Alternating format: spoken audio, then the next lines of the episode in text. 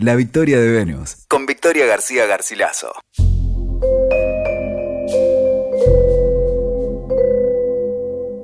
Hola del otro lado, bienvenidas y bienvenidos a un nuevo episodio de La Victoria de Venus. Hoy vengo con un tema muy interesante, poco explorado, un tema que me fue atrapando cada vez más y que me llevó unos cuantos días investigarlo para este capítulo. Se trata del rol que tuvo el espiritismo en el desarrollo del feminismo. Y me gustaría empezar por el principio y que hablemos del contexto donde surge esta práctica llamada espiritismo.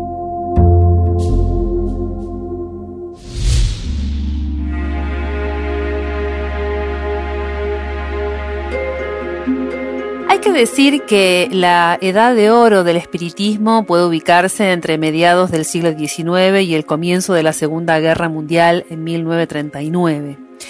De alguna forma se inició oficialmente en Francia con la publicación del libro de los espíritus de Alan Kardec, que fue un escritor, filósofo y considerado también el padre un poco de esta doctrina. Sin embargo, sus orígenes vienen desde mucho antes. En realidad, desde que el hombre está en la tierra, porque siempre quiso conectarse, ¿no? Con el más allá y el mundo de los muertos. Pero, ¿qué tuvo de particular el siglo XIX y en especial la sociedad inglesa victoriana para el surgimiento de esta práctica? ¿Qué floreció ahí? Hay que decir que la Inglaterra victoriana fue una época de mucha opresión y puritanismo, fue un tiempo encorsetado donde se vivía una especie de doble moral. La sociedad estaba en plena revolución industrial y la gente tenía que emigrar desde el campo a las ciudades, lo que fue produciendo, ¿no? Como un cambio cultural bastante grande. El progreso no solo fue tecnológico y científico. La época victoriana también fue una época de exploración del mundo invisible. El espiritismo atrajo a personas de todas las clases sociales, incluida la propia reina Victoria, quien frecuentaba este tipo de sesiones para comunicarse con su marido fallecido, el príncipe Alberto. Las personas buscaban un modo de escapar de ese ambiente opresivo y hasta aburrido, y el espiritismo ocupó ese lugar. El auge, ¿no? Al auge de los métodos científicos y los nuevos descubrimientos de la época le acompañó un renacimiento del misticismo y de la magia muy, muy fuertes. Quizás la fascinación por lo sobrenatural fue una respuesta al crecimiento implacable del progreso tecnológico. Podríamos decir entonces que el espiritismo se puso de moda.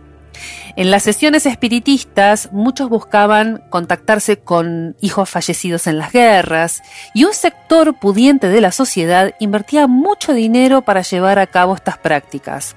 Para ponerse en contacto con las personas muertas estaba el medium. Si bien podía ser un hombre, la realidad es que en su mayoría fueron mujeres quienes ejercieron esta función. La medium tenía la tarea de ser canal en la sesión.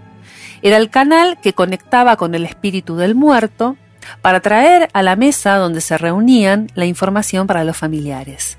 Es interesante ir viendo cómo para esta sociedad tan patriarcal la mujer fue considerada la mejor medium. Era mejor que el hombre. Entendían que la mejor era mejor medium que el hombre. De hecho, se creía que la mujer tenía más habilidades espirituales mayor intuición y la capacidad natural de ser recipiente de estas manifestaciones. En ese tiempo, sin embargo, recordemos que no se permitía que las mujeres alzaran la voz. Realmente había mucha represión sobre el comportamiento y la forma de ser mujer. Al principio, por ejemplo, los varones espiritistas mediumnizaban a sus esposas, hermanas o mismo a las criadas bajo el argumento de que eran más influenciables por el solo hecho de ser mujeres. A pesar de esto, ellas se fueron convirtiendo en las protagonistas de las sesiones y poco a poco fueron alcanzando un grado de autonomía. Muchas, por ejemplo, empezaron a escribir o a publicar sus experiencias en revistas espiritistas o teosóficas y ahí algo empezó a cambiar. Pero ¿por qué podemos decir que el espiritismo transformó el rol de la mujer en esa sociedad y fue el suelo para un feminismo temprano? Bueno, por un lado, porque fomentó liderazgos femeninos en la lucha por los derechos civiles y la educación laica. Los centros espiritistas florecieron en los barrios de las clases trabajadoras, siendo también lugares de formación.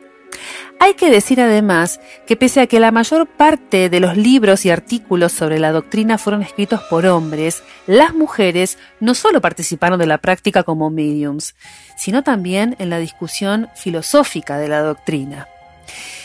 El programa, por ejemplo, del primer Congreso Espiritista Internacional, celebrado en Barcelona en septiembre de 1888, mencionaba la reivindicación de derechos y su vicepresidenta fue Amalia Domingo Soler, una figura mundial por sus artículos en publicaciones espiritistas como La Luz del Porvenir, que fue un periódico dirigido por ella y realizado por mujeres.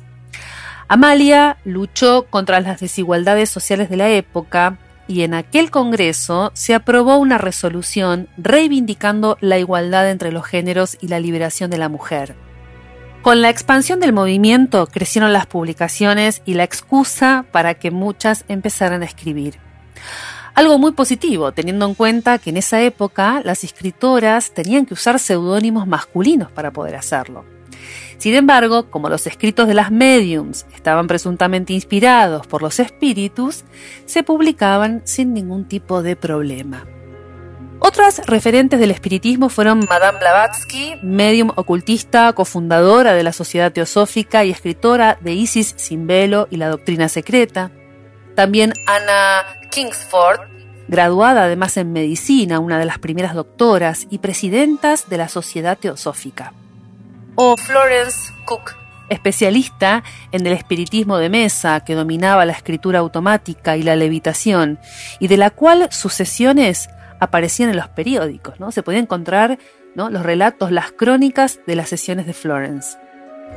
Para entender por qué el espiritismo tuvo un rol importante en el desarrollo del feminismo, tendríamos que ver primero que el espiritismo fue un movimiento que se tomó en serio a las mujeres a diferencia de una época que las encorsetaba literal y simbólicamente, que las controlaba con normas rígidas y muchísimas obligaciones, donde no tenían autoridad de ningún tipo y en muchos casos eran consideradas ciudadanas de segunda, el espiritismo les daba un poder y una posición social que nunca antes habían experimentado.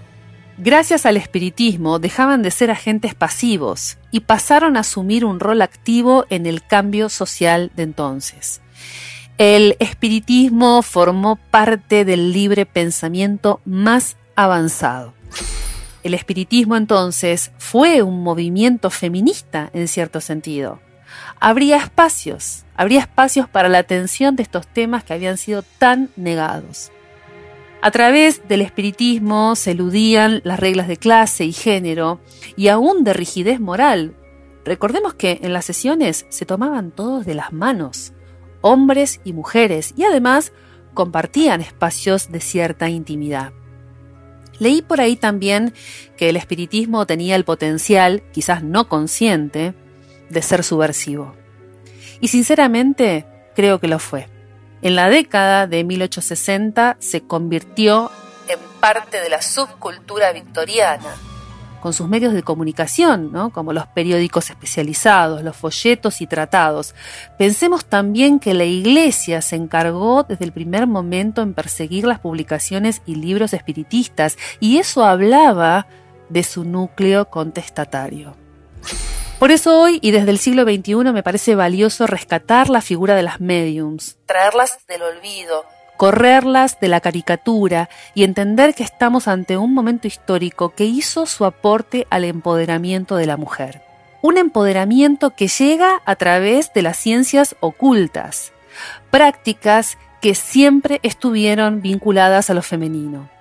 Y hablar de un poder que viene desde lo oculto no tiene que ver solamente con lo oculto porque es esotérico, espiritual, tabú o secreto, sino porque fue un poder negado, silenciado y censurado por muchos siglos. Y estas mujeres lo trajeron a la luz, como trajeron sus propias voces a través de las voces de los muertos que invocaban desde algún portal invisible. Un colectivo ignorado por la historia, reducido muchas veces solo al entretenimiento de los ricos, ¿no? de la clase burguesa. Sin embargo, tenía un programa social muy avanzado que incluía a las minorías. Por eso, la participación de las espiritistas en el desarrollo del feminismo es central porque fue un movimiento interesante, reformista y que fomentó, como decía antes, verdaderos liderazgos femeninos. Por último, sabemos que a los victorianos les encantaban las historias de fantasmas, todos los cuentos sobre demonios, historias de vampiros y todo tipo de seres del mundo del más allá o el mundo sobrenatural. De alguna manera, en esos cuentos, en esos relatos, esta sociedad encontraba una forma de expresar gran parte de sus deseos reprimidos. El espiritismo no fue la excepción. Su éxito se debe tal vez a que él también fue un canal para una expresión, ¿no? Ahogada. Una expresión que fue ahogada por una sociedad industrializada, patriarcal y sobre todo muy desigual.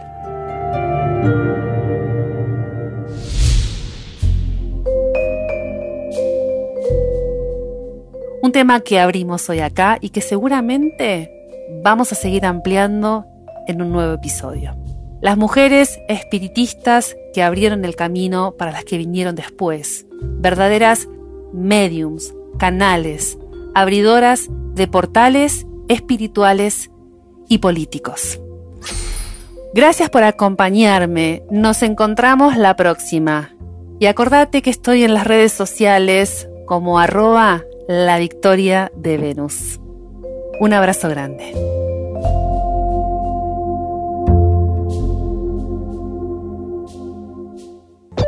Escuchaste La Victoria de Venus con Victoria García Garcilaso. WeToker. Sumamos las partes.